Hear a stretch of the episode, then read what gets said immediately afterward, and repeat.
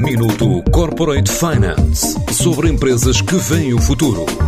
Minuto Corporate Finance na TSF, à terça e à quinta-feira, antes da uma e das seis da tarde, com o apoio Moneris. Grupo Moneris, uma visão de 360 graus no apoio à gestão. www.moneris.pt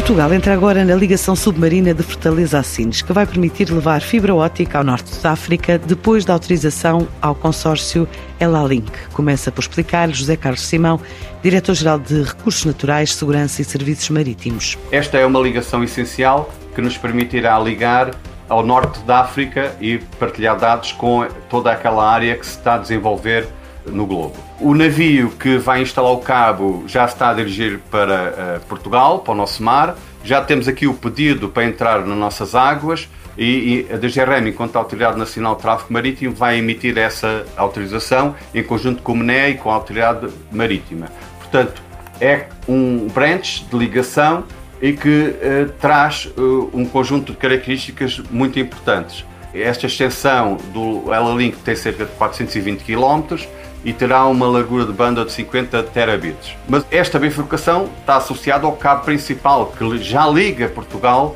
ao Brasil, portanto liga a Europa ao continente eh, da América do Sul, à América Latina Uh, e, e, já havia mais duas ligações, uma à Madeira e outra a Cabo Verde. Uma bifurcação do cabo principal de ligação direta entre Europa e América Latina, numa extensão superior a 6 mil quilómetros e avaliada em 150 milhões de euros. O backbone de ligação ao Brasil tem uma largura de banda de 100 terabits e um comprimento total de cerca de 6 mil quilómetros de extensão é um investimento de cerca de 150 milhões de euros.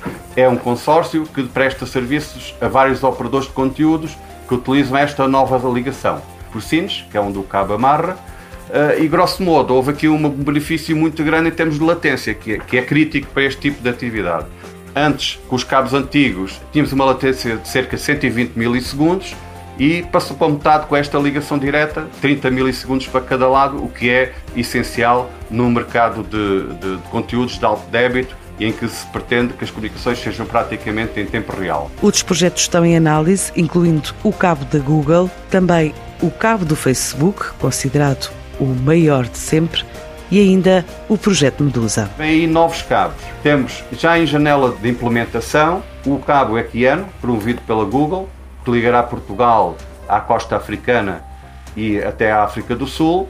Temos o cabo to África, promovido pelo Facebook, que permitirá ligar Portugal ao Atlântico Norte e a toda a África, contornando a África pelo Atlântico e pelo Índico, que depois entra no Mediterrâneo, pelo canal de Suez, e chega até Barcelona, portanto contorna completamente a África.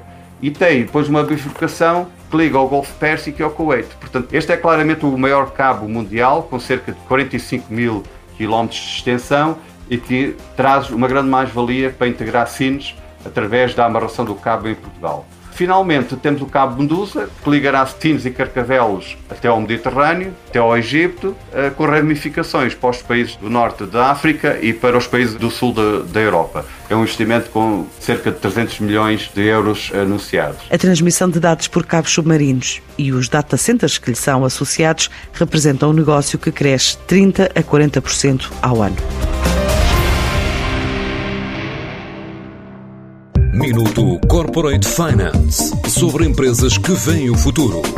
Minuto Corporate Finance na TSF, à terça e à quinta-feira, antes da uma e das seis da tarde, com o apoio Moneris. Grupo Moneris, uma visão de 360 graus no apoio à gestão. www.moneris.pt